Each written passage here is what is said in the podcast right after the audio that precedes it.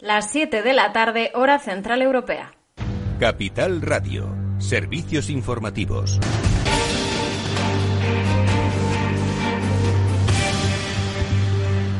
¿Qué tal? Muy buenas tardes. Repasamos las principales noticias que nos deja este martes 12 eh, de enero. Los letrados admiten que el Congreso pueda investigar las tarjetas Black de Juan Carlos I. Los servicios jurídicos del Congreso han informado a favor de que la mesa de la Cámara admita a comisión de investigación registrada por Unidas Podemos y otros ocho partidos para abrir pesquisas sobre el uso de tarjetas Black por parte del rey emérito. Los letrados son partidarios de que el escrito se califique y se traslade a la Junta de Portavoces para su eventual inclusión en el orden del día de una próxima sesión plenaria. Es la primera vez que los servicios jurídicos del Congreso no informan en contra de dar este trámite a una comisión de investigación relativa al rey emérito. Y miramos eh, a la pandemia porque sigue aumentando la incidencia acumulada en nuestro país. Hoy Salvador Illa, el ministro de Sanidad, explicaba que vienen semanas difíciles. Que hemos de esperar unas semanas de crecimiento. Vienen, por tanto, semanas muy duras. Viene un mes de enero muy complicado y ya sabemos porque ya tenemos experiencia, ya vencimos a la primera y a la segunda ola, ya sabemos qué hay que hacer. Una estrategia de tres pilares, unos indicadores eh, acordados que sirven para medir la situación epidemiológica en un determinado territorio, un paquete de acciones de respuesta proporcionales a la situación epidemiológica que se ha decretado y un tercer pilar de evaluación del de, eh, efecto que tienen las medidas sobre la evolución de la epidemia. Pues eso decía hoy el ministro. Sanidad notifica este martes 25.438 nuevos contagios y 408 muertes. Se recrudece la pandemia en nuestro país, pero el Gobierno descarta que haga falta un confinamiento domiciliario. Defiende el ministro de Sanidad que cada autonomía tiene sus propias herramientas para frenar el aumento de casos. Es eh, lo que han hecho la mayoría de comunidades autónomas una vez finalizadas las Navidades y viendo este aumento de los contagios. Extremadura ha cerrado la hostelería y comercios esenciales en 16 municipios. En Madrid se limita la movilidad en 41 zonas básicas eh, de salud y aumentan los cierres eh, perimetrales en Cataluña o en Murcia. Lo más eh, duro posiblemente se está viendo en Baleares. Allí se preparan para un nuevo cierre de la hostelería, lo que ha provocado protestas. Casi 4.000 personas estaban protestando frente a la sede del gobierno. Piden la dimisión de su presidenta, de Francina Armengol y en Ibiza y Mallorca eh, se van a prohibir los encuentros sociales, solo convivientes eh, podrán reunirse. La buena noticia por el lado de la pandemia es que hoy mismo ha llegado a nuestro país la vacuna de Moderna, lo confirmaba también el ministro Illa. Hemos recibido las primeras dosis de la vacuna de Moderna, 357 eh, cajas con 100 dosis por caja, 350, por tanto 35.700 dosis de esta vacuna que, insisto, ya están en territorio español, han llegado esta mañana y van a ser distribuidas para que las comunidades autónomas eh, las reciban durante el día de mañana, miércoles, y eh, algunas de ellas el jueves por la mañana. el reparto va a ser evidentemente equitativo. Pues eso sobre la pandemia. En cuanto a la borrasca, el transporte aéreo y los trenes van recuperando su actividad, pero 527 carreteras siguen afectadas eh, por el hielo. El gobierno estudia la concesión de ayudas para paliar los graves efectos de esta borrasca, pero desde el Ejecutivo no han confirmado esa declaración como zona catastrófica que está pidiendo Madrid y que también estudia solicitar Castilla-La Mancha. Dicen, en todo caso, que están estudiando el alcance de los daños y después tomarán las decisiones que sean oportunas. También hoy María Jesús Montero, la ministra portavoz, ha hablado sobre la polémica subida del precio de la electricidad que vuelve a subir este miércoles. Lo hará un 6,75% en plena ola de frío. A este respecto ha dicho la ministra que se trata de una subida coyuntural, pero muy criticada por parte de la oposición. Pablo Casado, desde el Partido Popular, ha exigido al Gobierno que sea coherente.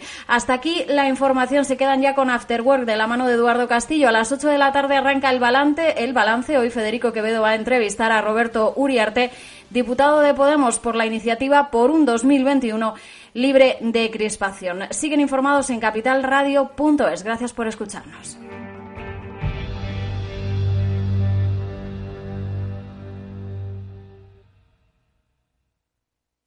¿Inviertes en acciones o ETFs habitualmente? Entonces esto te interesa. Invierte en acciones de bolsa española o extranjera sin comisiones, hasta 100.000 euros al mes. Entra ahora en xtb.es y abre tu cuenta 100% online en 15 minutos. Riesgo 6 de 6. Este número es indicativo del riesgo del producto, siendo uno indicativo del menor riesgo y 6 del mayor riesgo. Vuelve el tiempo de descubrir, de disfrutar, de perderse. Hasta el 17 de enero vuelve Time to Fly de Air Europa. Alas para volver a volar. Viaja a Europa y Canarias desde 28 euros o a Estados Unidos desde 99 euros. Consulta más destinos en ereuropa.com. Air Europa. Tú decides. ¿Es hora de reconstruir el mercado de valores? EcoTrader es tu estrategia de inversión para batir al mercado de la mano de los expertos del Economista. Más información en el 902 88 93 93 o en ecotrader@eleconomista.es.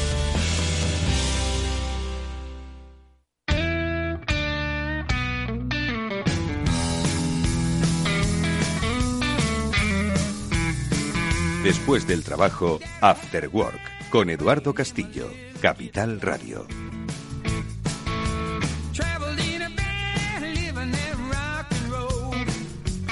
Hola, ¿qué tal? Buenas tardes amigos del After Work, bienvenidos un día más. Aquí estaba yo tratando de entender pues la factura de la luz, ¿no? Que me ha llegado, bueno, me llega todos los meses, la, la abro, tiene así gráficos y dibujos, tiene hasta un queso estos parecidos al, al del trial, pero no, no logro comprenderlo. Al final, bueno, pues me llega, me, la, el, el, la, factura en papel me llega después de que ya me hayan pasado el cargo en, en la cuenta, ¿no?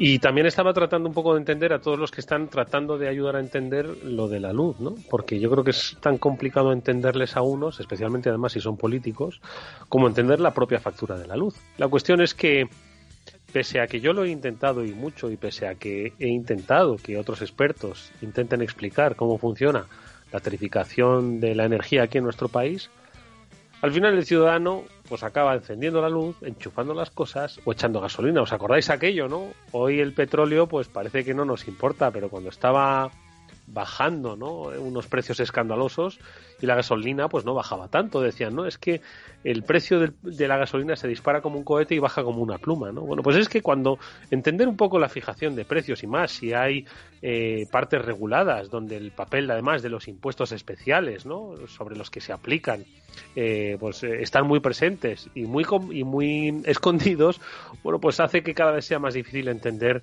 el momento en el que nos encontramos. Y si además resulta que la luz sube en un momento en el que más frío ha hecho en los últimos 50 años en nuestro país, pues la gente se hace preguntas. Pero amigos, no os preocupéis, dentro de dos semanas nos importará otra cosa más allá del precio de la luz y del precio de la factura e iremos pues dando saltos pues eso, con eh, debates efímeros, ¿no? Que nos mantienen entretenidos, pues de las cosas que realmente nos importan, que debería ser nuestra salud, nuestro conocimiento, la vida de las personas que nos rodean, la felicidad, la prosperidad, etcétera, etcétera.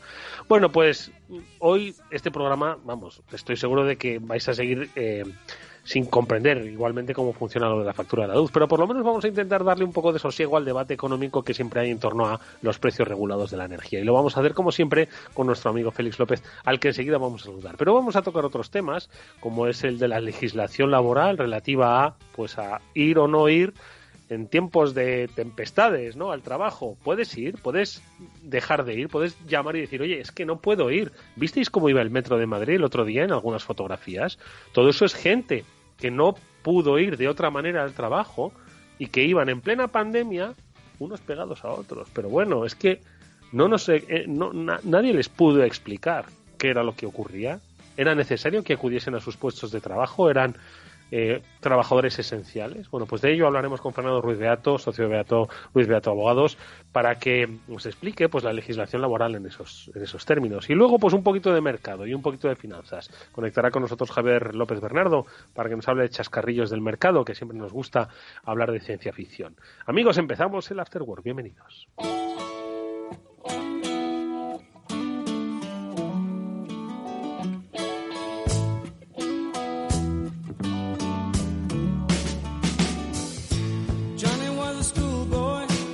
Una vez un, un gran periodista, eh, Javier Mesones, eh, intentó explicarme, dijo, no te preocupes, jefe, te voy a explicar cómo funciona la tarifa. Te juro que fui incapaz de entenderlo. El tío es muy bueno y, tiene un gran futuro en esta profesión. Em, y para él va mi saludo de hoy. Bueno, pues lo intentó, pero no pudo. No pudo. Nunca he sido capaz de entender cómo se fijan los precios. Hoy el ministro de Consumo, a través de su cuenta de Twitter, o él o sus equipos de asesores le han intentado explicar por qué ellos no tienen la culpa de que en este momento tan frío eh, suban los precios de la luz. Que eso es cosa de otros, ¿no? Pero tampoco he conseguido entenderlo muy bien, porque hacía referencia pues al trigo en Japón. Ha, puesto unas, unas analogías pues para entender lo de los precios, los, los precios marginales y cosas así. En fin, que he parado de leer. Félix López, ¿qué tal? Muy buenas tardes. ¿Qué hay? Muy buenas tardes ya, veo de qué va el tema, Jope. Joder, macho, es que de verdad, o sea, para mí tú eres un tío muy listo y, no solo listo, sino además muy leído. Así que yo eh, entiendo que tú que tú entiendes lo que pone la factura de la luz y que sabes por qué pagas, pues en un momento 60, en otro 80, en otro 30 o por qué pagas, no sé, o por qué sube tanto y por qué baja tanto. Tú lo sabes, ¿no? Sí, bueno, ya ya una vez llevamos las facturas allí a, cuando hacíamos en directo el programa, digamos. Bueno, estamos en directo, pero ahora un poco alejados por el hielo y por la pandemia. allí, allí en el estudio, ¿no? Sí, en el estudio, y, sí. Y entonces allí llevamos las facturas y veíamos los, las ruedas esas que decías. Y bueno, pues, macho, yo se me ha olvidado. No, no, no, no preste atención en esa. A base de, a base de, de darle vueltas, pues ya te enteras cómo se fija el precio de la luz y por cómo se y cómo se hace la factura. No es efectivamente algo sencillo, pero es algo entendible, pero hay que dedicarle tiempo, ¿no? Cosa que pues la mayor parte de la gente pues no dispone. No. Otra cosa es que ese fuera el sistema digamos mejor o más equitativo o más justo o más racional de fijar las tarifas de la luz y, y, del recibo en conjunto, ¿no? Que no nos vamos a meter en eso porque ahí es todo un mundo subterráneo, ¿no? Pero lo que ha ocurrido estos días, de acuerdo con cómo está diseñando el sistema, está bastante claro, ¿no? Y lo que decía el ministro que contabas, y con las metáforas de Japón, etcétera, no le he oído yo, pero me lo puedo imaginar, pues efectivamente es cierto. Es decir, ningún gobierno que hubiéramos tenido en España ahora eh, con lo que ha ocurrido hubiera podido hacer nada, salvo pues interferir en el funcionamiento normal del sistema, que se puede hacer, ¿no? Se puede, pues oye, durante un tiempo bajar el IVA para que baje algo el precio, etcétera.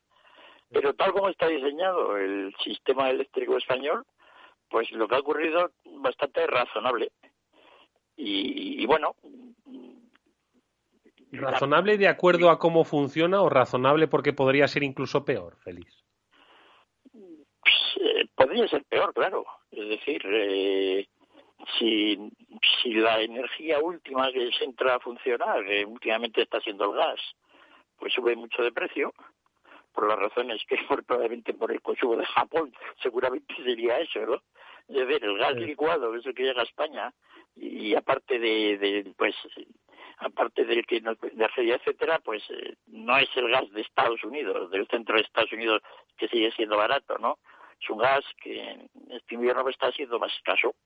Y entonces pues claro tienen tienen que entrar a funcionamiento las centrales de gas a precios más caros con lo cual eso ya sube mucho el y ya incluso tienen que entrar en funcionamiento las centrales de gas porque muchos años muchos muchas veces este año no han entrado. Y entonces el precio para que se haga una idea el precio este mayorista este mm. precio que se forma en el mercado entre todos los productores de energía y los consumidores grandes de energía que van al mercado, supone una tercera parte de lo que pagamos por la luz. Y las otras dos terceras partes son esos costes regulados que hablabas y los impuestos, el IVA y algún otro impuesto, ¿no? Entonces, esa tercera parte no se ha doblado de precio. Es decir, una media de 40, 50 euros megavatio hora pues ha pasado estos últimos días estar en el doble. Sí. Eh, entonces, pues bueno, que una tercera parte suba al doble quiere decir que la factura pues va a aumentar un 33%, ¿no? que es lo que está ocurriendo y efectivamente si tenemos el mismo consumo de energía eléctrica dependiendo de las horas, etcétera, por la factura media del de la luz, si durara todo un mes, que no va a ser el caso, sería un 33% más alta. Como probablemente no dure todo el mes, ni el mes de diciembre ni enero, computados enteros, pues la factura de la luz nos puede subir un 20 o un 25%. Mm. Y esperemos que esto pues pueda, pueda solucionarse, ¿no? Pero es cierto mm. que tal como está diseñado el sistema, el sistema de cómo se, se se producen esos precios en el mercado mayorista es un sistema pintoresco. No, a mí no me gusta nada, es decir, porque dicen que es un mercado, pero un mercado no funciona así realmente. Mm. Cierto que la luz tiene algún problema gordo para que, el para que un mercado funcione bien, que es que no se puede almacenar. Y entonces, pues el hecho de las oscilaciones en la demanda, pues hace que efectivamente pueda producir grandes oscilaciones mm. también en los precios sí, no puedes estocar y por tanto no puedes hacer una provisión, ¿no? Claro, entonces, para ¿qué ocurre, qué ocurre cuando tienes un sistema eléctrico en el cual llega el invierno y, y, entonces la gente consume más, ¿no? Pues efectivamente, si fuera una industria normal, pues resulta de que las industrias normales no pueden producir mucho más. Es decir, o, se reduce el consumo o la gente se queda sin alguna, alguien se quedará sin, sin producto, ¿no? Y entonces los precios suben mucho, de tal manera que la gente que no va a pagar el precio pues se queda sin consumirlo. El tema de la luz es un poco diferente, porque precisamente para evitar que la gente se quede sin consumir, pues hay una enorme capacidad instalada, mm. pero que es cara. Hay centrales de gas que están todo el año paradas a veces, y las de carbón pues apenas este año habrán funcionado apenas nada. Pero si hacen falta que funcionen, se ponen en marcha. Y poner en marcha esas centrales son más caras. Y el precio que se paga por toda la electricidad es el precio de poner en marcha la central cara. O sea que los productores de energía eólica ahora están ganando mucho dinero. Los productores que han puesto la central de gas en marcha, pues poquito porque el coste es básicamente lo que les van a pagar. Entonces, es un sistema. Hay mucha teoría de ello, hay libros enteros que me he leído yo de rollo de este, ¿no? Es, lo cierto es que en casi todos los países del mundo, un poco occidentales, tiene un esquema parecido al español. Y esto no lo hemos inventado nosotros, no se nos ocurriría en la vida inventar esto, claro. Esto lo hemos copiado todo, todo empezó en el Reino Unido, ¿no? Y bueno, pues pues como copiemos todo lo del Reino Unido, madre mía.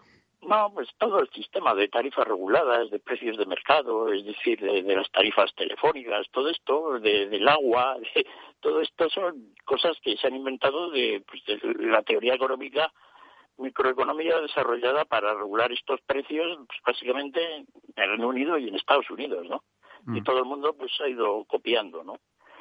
Esta es un poco la, la situación. Así que, ¿qué hacemos? ¿Verdad? Pues oye, mal asunto. Pero este sistema pintoresco que efectivamente, o sea, tiene una serie de particularidades que lo hacen diferente, ¿no? A otro, a otro tipo de mercado, ¿no? Eh, por su producto, por su distribución y por el componente de, de, necesidad básica, ¿no? Que supone, pues, para las para las personas, ¿no? Eh, entonces, claro, lo hace pintoresco, pero dentro de, esas particularidades, ¿crees que se podría ser mucho más eficiente en, el mercado si hubiese, qué sé yo, más empresas, menos empresas, eh, qué sé yo? Bueno, es, que es, muy difícil porque la manera probablemente de hacer esto es que siempre que, que pues, una reorientación total de cómo funciona esto, ¿no? Bueno, yo creo que, o sea, que quizás si tuviésemos nosotros gas bajo, bajo el suelo este helado, pues ya se acabaría el problema. Como, ¿no? Haríamos fracking, bueno, no, tampoco, porque tampoco nos dejarían hacer fracking por una cuestión medioambiental, pero... El hecho es que en España la, la, las quejas a la tarifa no han solido venir de lo que está pasando ahora. ¿No? han venido pues de todos los costes regulados. Pues, ahí ni sobre el gobierno donde hizo pasos, no todas las primas a las renovables, etcétera, todo este tema, los impuestos del gobierno por aquí y por allá para pagar serie de ineficiencias a otros del sistema, pues el IVA, que es un IVA caro del 21%, es decir, eso es lo que normalmente ha hecho que la gente se haya quejado antes, ¿no? Mm. Yo estuve un día haciendo números de, con los precios y los ingresos que se obtiene por el mercado este competitivo de la luz. Sí. Y la verdad es que para todos los inversores que han metido dinero en la generación de energía, todo lo que reciben no es un gran negocio. No. Es decir, mm, incluso aunque ahora se lleven un pastón este mes, todo el año va a ser un dinerillo que, que todos, si tenemos un taller mecánico, no nos conformaríamos con ese poco. Mm. Es decir, la generación de energía eléctrica, no para todo el dinero que se ha metido allí, etcétera, no me parece un negocio. Es cierto que algunos dicen, bueno, ya se metió en su tiempo, ¿no? Ahora ya todo es como gratis, ¿no? Las, los boinos eólicos, las centrales eléctricas, etcétera. Pero bueno, eso es propiedad de alguien que ha pagado un dinero por un activo, ¿no? Y todos esos rendimientos que se obtienen de toda la valoración de eso, pues es bastante escaso. Es decir, con estos rendimientos que se obtienen ahora en la generación de energía eléctrica, probablemente no se podría reconstruir el sistema eléctrico español. Así que, desde ese punto de vista, ah, mirándolo así en conjunto, a mí todo este esquema peculiar de producción de precios tan pintoresco, pues tampoco lo critico tanto, porque no termina siendo, digamos, algo explotador. ¿no? En las otras partes de la factura de la luz, en todo ese regulado, es donde todo es más nebuloso. ¿no? Porque además ahí es más difícil de calcular costes, etcétera, ¿no? En esto que comentamos de la generación eléctrica, pues no es excesivamente complicado para alguien incluso desde fuera hacer algunos números y ver si realmente por ahí pagamos mucho o poco, ¿no? Pero bueno, esto es la situación, ¿no? Siempre que ocurren estas cosas, pues el tema es político, ¿no? Pues todos los políticos hablan, pero... Eh, me vas a tener que... Me vas a tener que dejar el libro ese de, del fulano que decía que había que dejar de leer las noticias pues para, para tener un poquito de sosiego mental, ¿eh? Sí, sí, no, sin duda, ¿no? Porque, porque efectivamente, ¿no? Pues esto genera mal ambiente, ¿no? Otra cosa es que en una situación como esta, ¿no? con un gobierno un poco redistribuidor, pues diga el gobierno, pues a todas las familias de no sé qué, pues no una, rebaja de, de la mitad de la subida del coste de la luz y, y esto pues, se puede hacer de alguna manera, eso me imagino, ¿no? Pero el gobierno actual español pues anda con el bolsillo bien apretado, ¿no? Y entonces, Oye, me pues, encanta, me encanta Félix el, el término que has utilizado, un gobierno redistribuidor. Me gusta, ¿eh? Sí, todos lo son ahora enormemente, ¿no? Lo hacen de una manera también pintoresca con la factura de la luz, ¿no? Nos quitan impuestos por aquí, dan pensiones por allá, ahora pagan las vacunas, es decir, todo, pues oye, en medio de una sociedad tan complicada como lo que es una sociedad moderna, pues todo complejo. ¿no? Y, y pero pues mucha gente lo dice, ¿no? El tema de la luz, el tema de la luz, eh, con el tema de, de, de, la pobreza energética, es curiosamente un calificativo peculiar, ¿verdad? Resulta que la gente tiene pobreza energética en vez de pobreza a secas, que es lo que en realidad tiene la gente. Entonces, si realmente la gente es pobre energéticamente y no tiene dinero para pagar la luz, el problema no es de la compañía eléctrica. El problema es del sistema, al aparato redistribuidor español, que vaya al gobierno español y le pague la luz a la compañía eléctrica. Es más bien sencillo, no tiene mayor discusión. Mm. Pero, sin embargo, hay una retórica sobre ello enorme. ¿Por qué? Porque el gobierno no quiere redistribuir en el caso de la luz. Y entonces, pues, mm. a ver si hay alguien por ahí que paga. ¿no? Pero es así. Se hacen esfuerzos ahora, pues los ayuntamientos, etcétera, comunidades, el gobierno, pues a la gente que es pobre les da dinero para pagar la luz, ¿no? Pues este invierno pues habrá más pobres energéticos en España.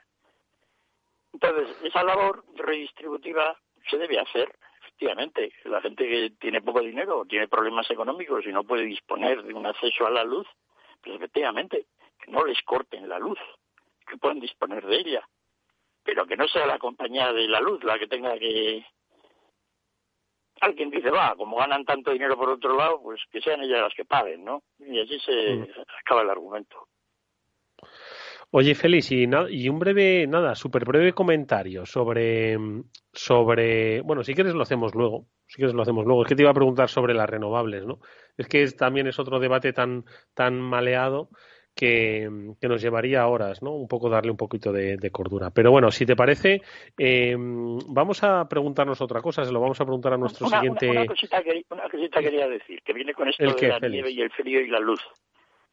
Ya, ya hemos dicho que los libros de texto, siempre que se habla de una acción que un gobierno, pues, de control de los alquileres, no, pues sí. enseguida se utiliza como medio de igual que eso que te, el ministro que ha propuesto eso, ¿no? Eh, otra, otro, otro ejemplo típico en un libro de texto de economía es que pasa, que tiene que ver con la ética del mercado, es que pasa con el precio de las palas cuando nieva. Las palas de paliar nieve. Es verdad, sí. Entonces, sí. Entonces, ¿debería subir el precio de las palas cuando nieva? Pues por supuesto que no lo sé, porque si tú tuvieses una ferretería, ¿subirías el precio de la pala? Pues esto es como, pues, como el precio del pan, joder. Pues entiendo que sí, ¿no? Eh, entonces, en general, imagínate que, bueno, en España igual no, porque no he visto a mucha gente con ganas de apalear. Es decir, están todas las calles todavía no blancas y las podíamos haber limpiado de un plumazo entre todos, pero de momento esperemos que sea el gobierno que venga con la excavadora y nos la limpie, ¿no? Cuando en realidad la calle donde yo estoy, vamos, entre 12 vecinos la habíamos limpiado, si nos hubiéramos puesto de acuerdo. Y así me imagino que todo Madrid, ¿no? Porque la nevada ha sido grande, pero bueno, tampoco es para echar cohetes, ¿no? Y, y sin embargo, pues, pues efectivamente, ¿no? Y entonces llegamos todos a por palas. que limpiar, ¿no? Y entonces el ferretero, pues fíjate, se forra, ¿verdad? Sí. Viendo que tiene 100 palas y tiene 200 en la cola, pues no veas, la pala es doble. Entonces el problema es, ¿eso, ¿eso es justo, es ético o no? Es un problema, ¿verdad? Sí, sí. Oye, vamos a plantearlo después, porque, porque es eh, justo ir a trabajar. ¿Sabía la gente que igual podía, debía quedarse en casa? Bueno, pues se lo vamos a preguntar a nuestro siguiente invitado, Félix.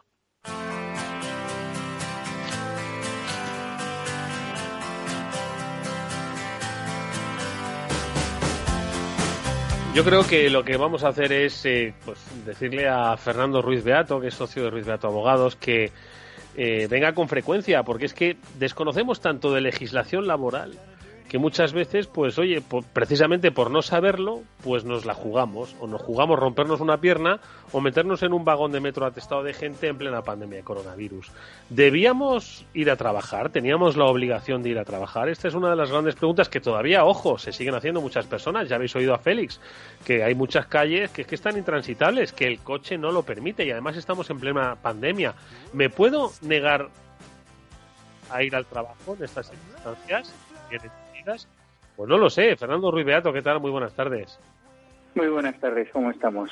Bueno, quizás he empleado pues una palabra un tanto fuerte, ¿no? Que es me niego a ir a trabajar. Claro, dicho así, dice, coño, pues si te niega, pues consecuencias tendrá. Pero en realidad es que ha habido muchas dudas, ¿no? Porque hemos tenido una movilidad muy limitada, hemos tenido pues una especie de confinamiento entrecomillado de las escuelas que nos obliga, bueno, pues a atender obligaciones familiares y al mismo tiempo estamos viviendo una pandemia que no se ha ido en absoluto, ¿no, Fernando? Pero hay muchas personas, no sé si tuviste las fotografías del metro, pues el, ayer lunes, pues que tenían que ir a trabajar tras el domingo, pues que el metro parecía el metro de Japón en, en, los, en los mejores momentos de los años 80. Y claro, en plena pandemia, pues no sé qué pensaste tú, si la gente sabía que tenía posibilidad de no ir a trabajar, de causa justificada, no sé qué te pareció.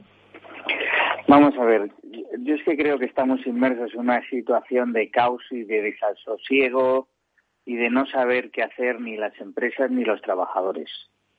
Eh, en una situación como la que hemos vivido, obviamente los trabajadores se pueden negar a ir a trabajar, pero eso no significa tampoco que sea una eh, causa justificada de ausencia de su puesto de trabajo y, por tanto, ese día que no se acude a trabajar hay que recuperarlo de alguna manera.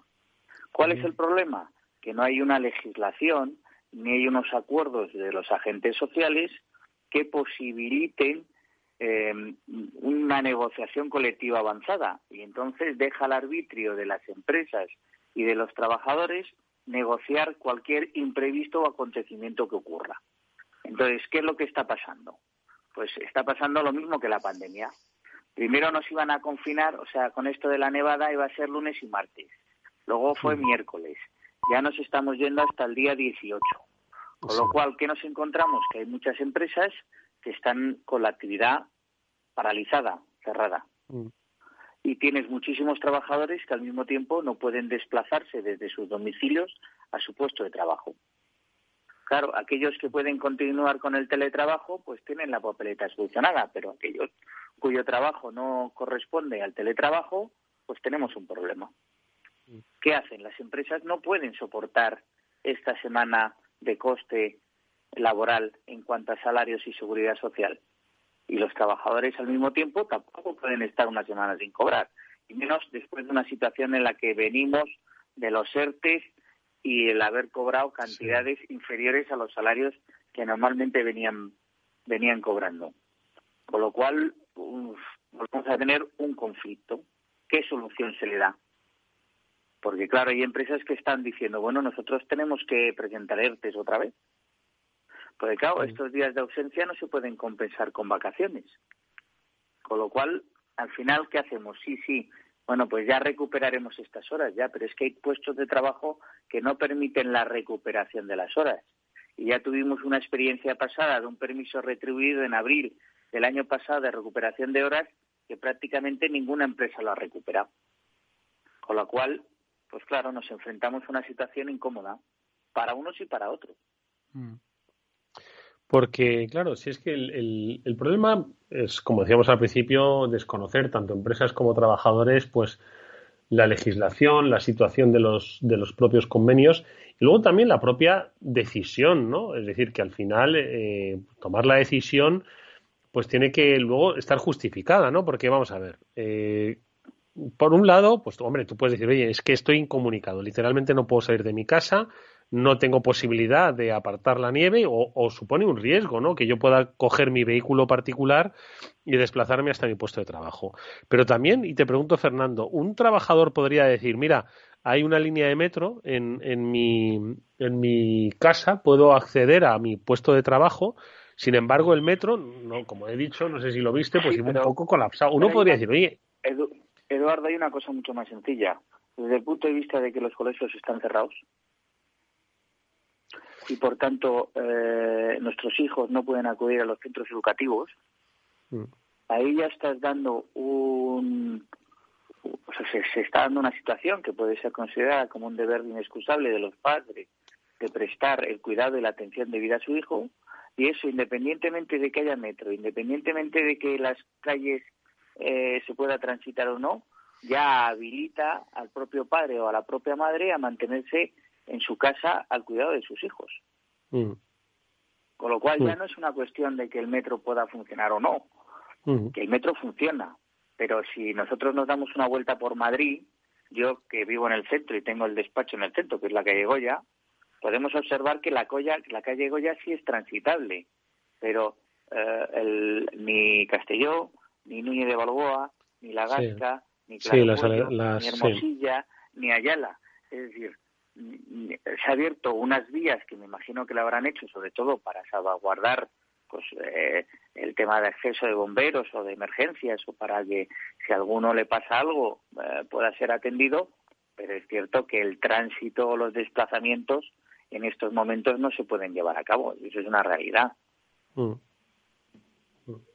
Oye Fernando y, y esto al final cómo hacemos eh, lo tenemos que comunicar a recursos humanos, lo comunicamos a nuestro jefe directo, porque entiendo que, hombre, a ver, muchas empresas yo entiendo que al final, pues oye, tienen esa cercanía y esa comprensión que pues eh, hacen que no sea necesario este tipo de comunicaciones, pero hay otras, no es que sean menos humanas, ¿eh? todo lo contrario, pero sino que son pues más, más grandes, donde la organización está quizás un poquito más automatizada y donde pues esto supone, pues es como si saltase una alerta, ¿no? Entonces, ¿cómo haríamos en este, en este caso? ¿Cómo podemos actuar? En, este caso la comunicación es automática, porque tú ten en cuenta que eh, eh, al, en esta, estamos en una situación donde como no está definida como tal, obliga que haya un acuerdo entre empresas y trabajadores.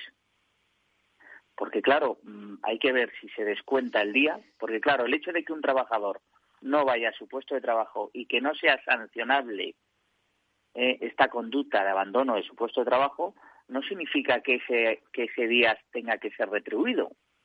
Por lo cual, eh, obliga esta situación a las empresas y a los trabajadores a acordar de qué manera se va a solucionar esta situación. Entonces, es inevitable la comunicación entre el trabajador y el empresario o entre el, empresario y el comité de empresa para fijar ese acuerdo. Que luego tiene una paradójica, ¿eh? porque, claro, luego, luego el gobierno nos viene con el registro horario ¿eh? y con el cumplimiento de la jornada. Al final, todas estas casísticas que se nos están presentando, que a su vez viene con la recuperación de las horas, hace que el tema del registro horario sea muy complicado el, el, llevarlo. Con lo cual, al mm. final, nos vamos metiendo en un problema para, para entrar en otro. Y hasta que no volvamos a una normalidad, pues, pues, pues va a depender de la buena fe absoluta de los empresarios y los trabajadores y de la paciencia que unos y otros mm, pongan y del deber de colaboración que, y ayuda que se presten mutuamente, porque si no las empresas no van a salir adelante el panorama en estos momentos es muy negro y me vas a llamar que soy la alegría de la huerta, porque siempre que me llamas, pocas veces te hago reír. y por otro lado, eh, claro, los, los, trabajadores necesitan sus puestos de trabajo. Sí, es así, es así. Es así. No, me temo que va a ser un año en el que vamos a hablar mucho. Ojalá sea para dar luz a empresas y trabajadores, Fernando, y que, bueno, pues estas situaciones complicadas las vayan afrontando. Como siempre, gracias, Fernando. Es un placer escuchar la voz experta de Fernando Riqueato. Cuídate mucho. Un fuerte abrazo. Eduardo Castillo en Capital Radio. After Work. Una pregunta, ¿te sientes atraído por invertir pero no sabes con quién hacerlo ni cómo hacerlo? Bueno, pues XTB pone a tu disposición la mejor oferta, comprar y vender acciones y ETFs de todo el mundo sin comisiones hasta 100.000 euros al mes. El proceso es muy sencillo. Entras en xtb.es, abres una cuenta completamente online y en menos de 15 minutos vas a estar listo para empezar a operar comprando acciones y ETFs con cero comisiones. Comprueba lo que te cuentan en xtb.es. Riesgo 6 de 6. Este número es indicativo del riesgo del producto, siendo uno indicativo de menor riesgo y 6 del mayor riesgo.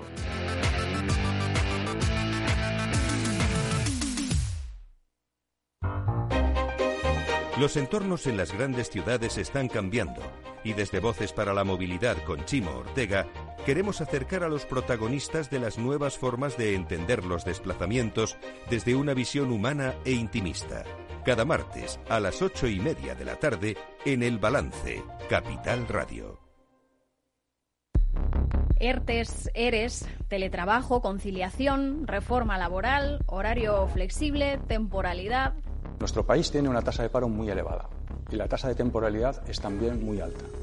Todo ello tiene un elevadísimo coste económico y social que no nos podemos permitir. Las claves de la vuelta al trabajo en Capital Radio.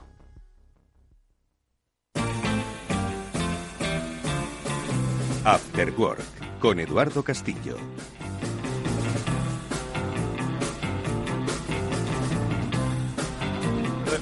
Una reflexión en todo este tiempo y es que no subiría el precio de las palas, Félix. Creo que no sería ético. Es cierto que al final, bueno, es una oportunidad de mercado, pero vendería las palas al precio que las tengo, punto final. Y se me acaban las palas y le diría a los 100 que están detrás de la cola, pues que, que, se la pidan al de adelante o que la compren a medias, pero no subiría el precio. Sí, habría un mercado de, de reventa palas. Sí, verdad. Otro que tuviese menos ética se la vendería al de atrás. Claro, no lo sé. Bueno, la reventa no es que sea ética, coño, es que es el mercado, pero yo no lo haría. Sí, no. Así me va, claro. con esto de la nieve y eh, para no ser pesimistas, ¿cuántas veces nos hemos dicho estos días entre amigos y familiares lo del año de nieves? Sí, año de nieves, año de bienes, sí. Año, año eh, de bienes. Debía eh. ser de cuando nevaba había más agua o algo así para la agricultura, ¿no? Sí, Pero si lo traemos a colación, este año va a ser fantástico. Bueno, madre mía, va, a llover los euros, los bitcoins van a llover del cielo. Se acaba la pandemia y vuelve a haber aquí un boom y todo va fenomenal, Ojalá. ¿no? Oye, ¿habrá, ¿habrá alguna... Sería un buen momento para invertir, qué sé yo, en Walmart o en Home Depot? Javier López Bernardo, buenas tardes, ¿qué tal? Porque ahí hay muchas palas, ¿no? Buenas tardes, Eduardo. Pues, pues sí, venden, venden unas cuantas, pero, pero vamos, es, es una parte muy pequeña de su negocio. Lo, lo mejor sería encontrar a, al fabricante de palas que no sé quién es. Pues estará en una ciudad china donde seguro que no llevan mascarillas, ya te digo yo eso. Sí, probablemente sí.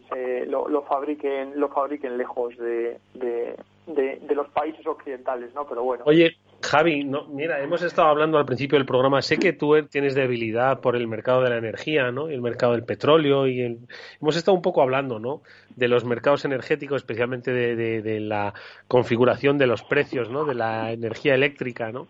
No sé si, si quieres hacer algún pequeño comentario de lo que estamos viviendo, porque al final pues sí, efectivamente, pues España es un, es un país dependiente energéticamente y al final, pues tanto las circunstancias internas como las externas, pues acaban un poco fijando el precio y si además está muy condicionado por cuestiones reguladas y por cuestiones impositivas, pues al final pagamos lo que pagamos, ¿no?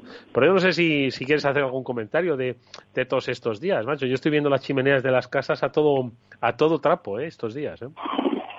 Bueno, la, la, verdad es que el, el, el tema de los precios del mercado energético es francamente difícil, Eduardo, y la verdad es que siento decepcionante, pero se escapa a, a, mi, a mi lista de, habilidades. No, no, eh, Mira, me consuela porque yo te tengo por un tipo muy listo y entonces si un tipo listo como tú tampoco lo entiende, pues significa que o yo no soy tan tonto o bueno, tú eres muy listo. es, es, es, es un mercado pues que siempre ha estado pues con una regulación pues muy difícil de entender, ¿no? Además la han, la han ido la han ido parcheando según han ido pasando los años. Lo único que sí que te puedo decir es que bueno el, el, el, incremento que ha habido en los precios de muchas incluso la falta de electricidad directamente no es algo no, no es algo que sea exclusivo de España. En China para mover un poco el foco más internacional, para que nuestros oyentes la situación en España ya la conocen, pero bueno, que está pasando en otras partes del mundo, China han tenido el último mes problemas en la electricidad bastante grandes, ¿no? Eh, por varias razones. Ya sabéis que China pues lleva como unos siete meses como de peleas con Australia. Ahora de repente no se llevan muy bien, ¿no? Han tenido ¿Ah, muchos problemas. Australia era uno de los países que, estaba diciendo que había que, abrir una investigación y ver lo que había pasado en el laboratorio de Wuhan. Eh, que están haciendo ahí, realmente se ha escapado, o sea, bueno, un, un, poco investigación y se lo estaba pidiendo a la Organización Mundial de la Salud. Y desde entonces las relaciones entre China y Australia pues, se han deteriorado mucho. Australia exporta muchas cosas a China, pero dos de los materiales más importantes que exporta, bueno, uno es el mineral de hierro, que ya sabes que Australia es uno de los mayores productores de mineral de hierro del mundo, y el otro es el carbón térmico. Ya sabes que el carbón, el carbón térmico, eh, hay dos tipos de carbón, uno es el que utilizas para hacer acero y otro el que utilizas pues para quemarlo y calentar, ¿no? que es el carbón térmico. Carbón térmico, bueno, el, carbón australiano es el de mejor calidad del mundo. Tienen Los mm. australianos tienen muchísimo carbón de buena calidad y a muy bajo coste, ¿no? Y como están relativamente cerca de China, pues siempre exportaban carbón. Los chinos este año emitieron una orden pues de que había que restringir las, las importaciones de carbón australiano que es junto con el carbón indonesio el que más utilizan los chinos. Mm. Y, desde entonces, bueno, ha habido, ha habido muchos cortes. Entonces, bueno, los precios del carbón en los últimos cuatro meses han subido muchísimo.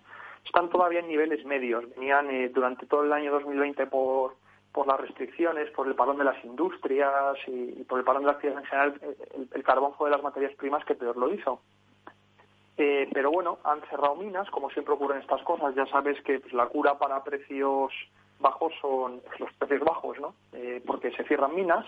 Entonces ahora los precios del carbón han subido bastante a nivel internacional. Ahora están pues en una media de 80 dólares por tonelada, más o menos, que es lo que vienen siendo pues de media los últimos seis años, con muchas oscilaciones. Y los chinos, bueno, pues ahora el problema es que, claro, como han restringido el carbón australiano, pues están intentando traer carbón de otros sitios, pero no es tan fácil, ¿no? Mover todos esos flujos tan rápido. Ha habido apagones en ciudades y los chinos ya han dicho además pues que muchas de las minas que tenían un poco más cutres en las provincias interiores, que luego las tienen que mover a, las zonas costeras, que es donde vive la gente, bueno, pues todas esas minas están pidiendo que haya, pues que, que, vuelvan a empezar a funcionar, ¿no? Y, pero, pero, pero no es difícil, ¿no? Eh, la gestión de todos, de todos estos temas energéticos. Mm. Feliz. Pues sí, que oye, da gusto ver que a los chinos les vaya algo mal. Sí, verdad, cierta envidia, joder. un poco por, hombre, no porque se les desee nada malo, sino por para un poco para compartir un poco los lloros, ¿no? No, efectivamente, ¿no? Es decir, China hace, hace unos años pues tenían mucha producción de carbón de muy mala calidad, decidieron cerrar las minas y los chinos siguen produciendo y creando centrales térmicas, ¿no? Cada vez necesitan más carbón. Con lo cual, todavía, con lo cual, pues, pues un problema, ¿no? Si además se meten en la batallita esta con el carbón australiano, el vino australiano y los canguros australianos, pues entonces, mal asunto, ¿no? Les está costando a los chinos unos cuantos cientos de millones de euros la, la historia. Oye, y por cierto, hablando de China, eh, entiendo, Javi, que de aquí a unos pocos días eh, se va a firmar ya el armisticio, como, como se hizo ya el, el 11 de noviembre del, del, del, 18 y tal. Pues en el año 2021 se firma el armisticio de la guerra comercial entre Estados Unidos y China. ¿O, cómo va a ser? ¿Cómo, ¿Cómo se cesan las hostilidades? Porque van a cesar las hostilidades o no van a cesar las hostilidades. No, no, no tiene mucha pinta, Eduardo. Una de las cosas que, que lo comentamos, creo que aquí en su día, uno de los de los mayores de las de los mayores puntos entre en, el que los demócratas y republicanos convergían cuando cuando estaban haciendo las campañas haciendo la campaña electoral allí por octubre y noviembre era pues que una postura dura contra China era una buena cosa, ¿no? Entre el electorado. Entonces hay, eh, ha cambiado mucho la opinión en Estados Unidos en los últimos diría entre, pues entre, ya incluso antes de Trump, ¿no? Pero con Trump se ha acelerado más. Eh, entonces, la opinión ha cambiado mucho y no, no creo que a Biden le resulte nada fácil le resulte nada fácil revertir muchas de las políticas de Trump. Trump estas últimas semanas, además, está endureciendo más aún si cabe la posición con China. Eh, hace unas semanas emitió, emitieron unos, unas órdenes, ¿no? Eh, por las cuales básicamente muchos de los stocks chinos, que muchas de las acciones chinas que cotizaban en, en el New York Stock Exchange en Estados Unidos, pues estaban ya prohibidas para, comprar. Esos, ese tipo de acciones había que quitarlos de la cotización y que siguieran cotizando en Hong Kong donde están cotizando. Y aquí estamos hablando pues de compañías que según los americanos tienen tienen tienen conexiones con el ejército chino, con el People Liberation Army y, y, decían que básicamente bueno compañías como las, las, las, telecom chinas, ¿no? que son las tres más grandes, hay tres compañías ahí que también cotizan en Nueva York y todas estas le dijeron que se fueran de las, de las bolsas. Entonces, este tipo de medidas para, para Biden, una vez que entre en el poder, no va a ser muy muy impopular, ¿no? Que, que Biden diga de repente que no, que no hay ningún problema con que las acciones chinas coticen, por ejemplo, en, en Nueva York, ¿no? Entonces, este tipo de medidas me, da la sensación, ya lo veremos, ¿no? Eh, este tipo de medidas van a seguir vigentes y, y, y, y, todas las relaciones con las guerras comerciales van a seguir igual, ¿no? Yo creo que, que, que va a ser muy difícil, porque creo que ya, ya está empezando a haber una cierta sensación en las democracias, ¿no? Oye, que lo de libre comercio está bien, ¿no? Pero que cuando todos juegan con las mismas reglas, ¿no? Cuando tienes, pues, básicamente una de las partes que puede decir básicamente con, con un chasquido de los dedos qué comprarte o qué no, eh, porque claro, aquí en las democracias estamos hablando de, de, de aranceles, ¿no? Y de, y de otro tipo de medidas restrictivas. A los chinos no les hace falta hacer eso. Los chinos con un chasquido de los dedos pueden decir de la noche a la mañana que un montón de productos no se compran, como este tema del carbón que decíamos. En, en, en, en Occidente, si tú no quieres carbón australiano, bueno, eso dependerá de la, de la empresa eléctrica de turno que decida qué, qué tipo de carbón co comprar, ¿no? Pero en China es así de sencillo, das un chasquido y de repente no te hace falta ni aranceles, se, se acabó el comercio. Entonces, ese, tipo de, relaciones tan desiguales, pues las democracias poco a poco, porque ya sabemos que las democracias, hasta para quitar la nieve en todos somos muy lentos, ¿no? Pero una vez que, que, cogen ya una dinámica, pues una, una velocidad de crucero, pues yo creo que la dinámica va a ser inexorable hacia que pues una, un, un, un endurecimiento hacia China, ¿no? En, en lo que respecta a los temas comerciales.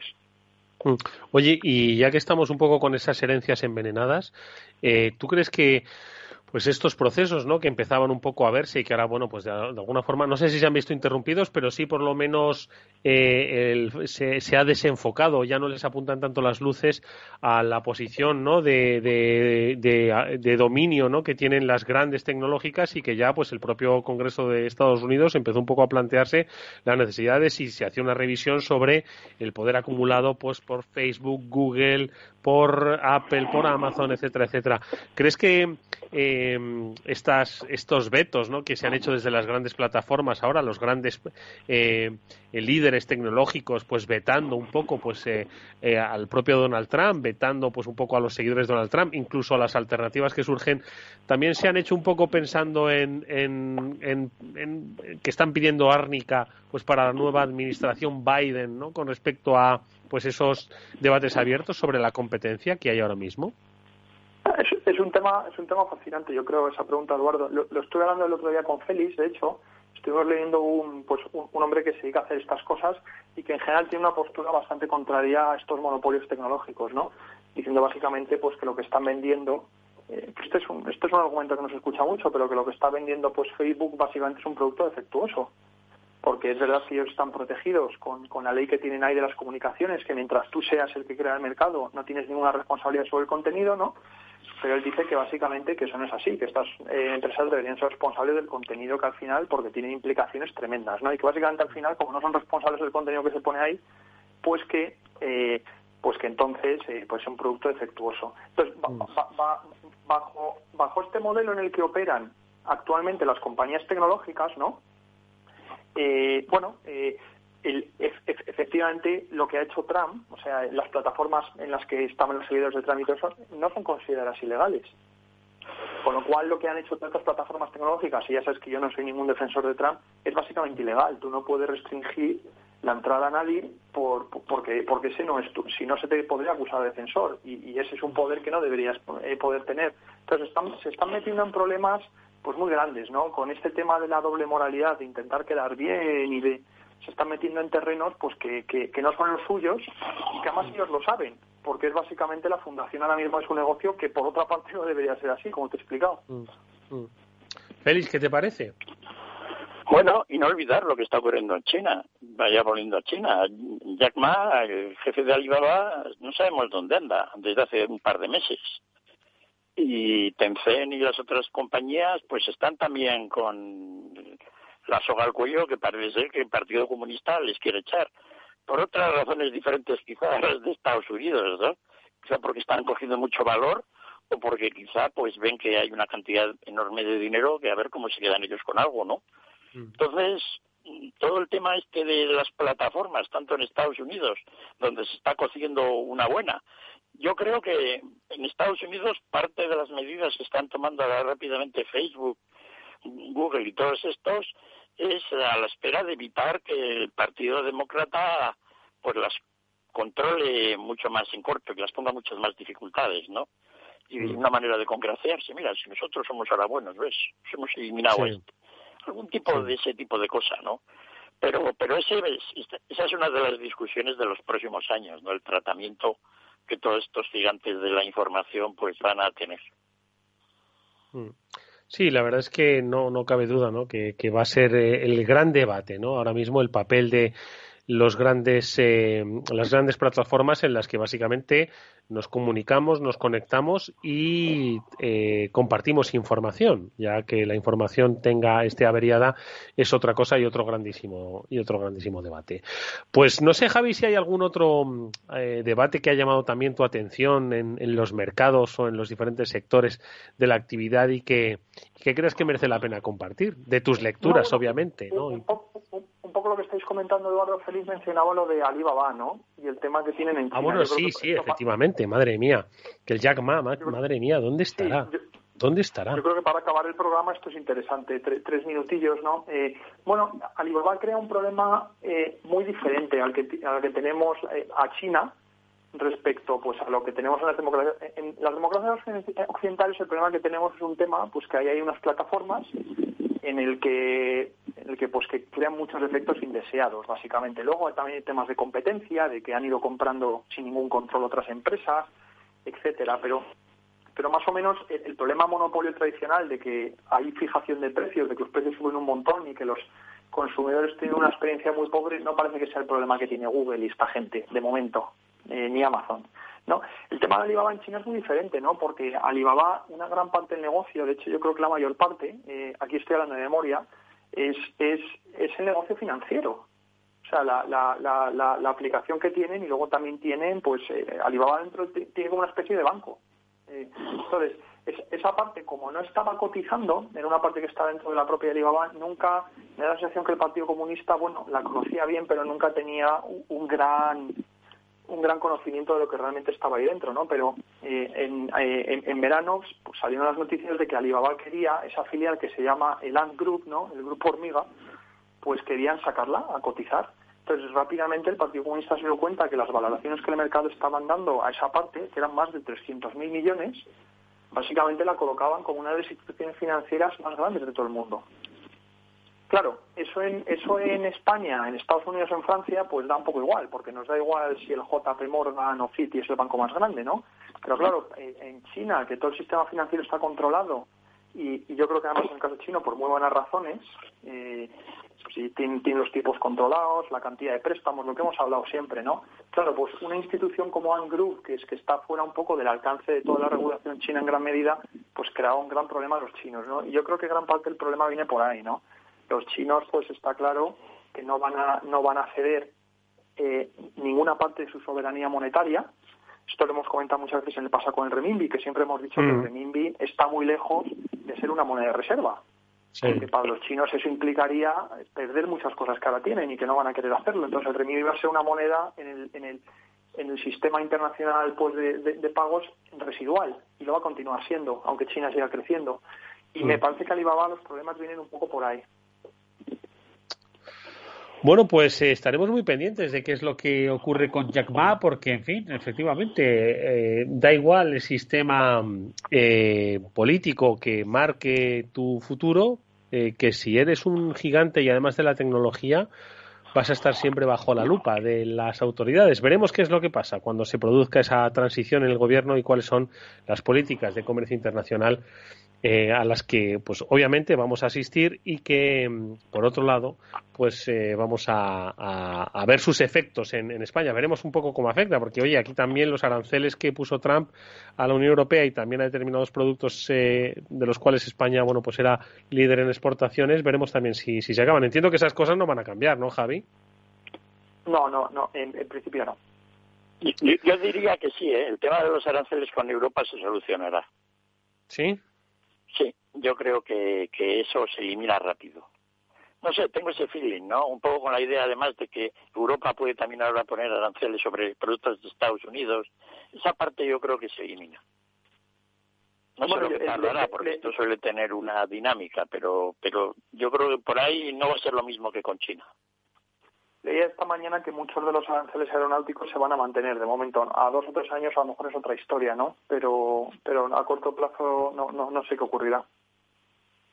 Bueno, bueno, pues mala, mala, mala noticia, si se mantiene. Bueno, pues lo veremos, amigos, en los próximos meses. Es lo que es lo que nos espera. Javi López Bernardo y Félix López, como siempre, es un placer escucharos. Es un placer que estéis con nosotros en el Afterwork. Nos vemos en unos pocos días. Un fuerte abrazo e id con cuidado por la calle si es que salís mirando al techo por si cae algo de arriba, mirando al suelo por si dais un patinazo y mirando al frente por si va sin mascarilla con el que os cruzáis. Un fuerte abrazo, chicos, cuidaros. Saludos a todos. Saludos a todos. Y amigos, nosotros nos vamos hasta mañana, que volveremos el Afterwork como siempre a la misma hora, 19 horas aquí en directo en el eh, Capital Radio, contándonos más cosas de la vida, de la empresa, de la economía. Hasta entonces nos despedimos dándole las gracias a Néstor Betancor, que gestionó técnicamente el programa. Os habló Eduardo Castillo. Hasta mañana.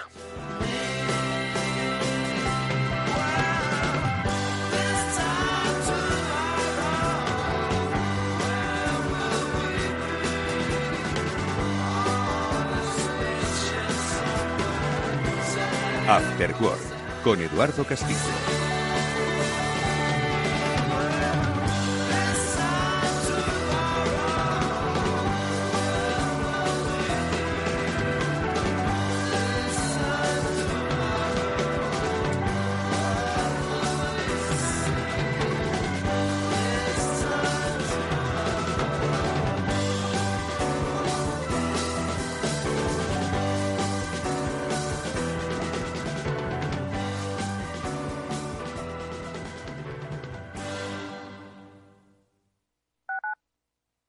Escuchas Capital Radio, Madrid 105.7, la radio de los líderes. Capital Radio. Aportamos valor. ¿Cómo funciona la línea ICO COVID-19 y dónde tienen que dirigirse los autónomos y empresas? Los autónomos y empresas interesados en acogerse a esta línea deberán dirigirse a cualquiera de las entidades de crédito, establecimientos financieros de crédito, entidades de pago o entidades de dinero electrónico que suscriban con el Instituto de Crédito Oficial los correspondientes contrato marco para participar en la línea de avales. La entidad financiera decidirá sobre la concesión de la correspondiente financiación al cliente de acuerdo con sus procedimientos internos y políticas de concesión y riesgo riesgos. Las entidades financieras no podrán condicionar la aprobación de los préstamos a la contratación por parte del cliente de ningún otro servicio o producto. Para personas inquietas, Capital Radio.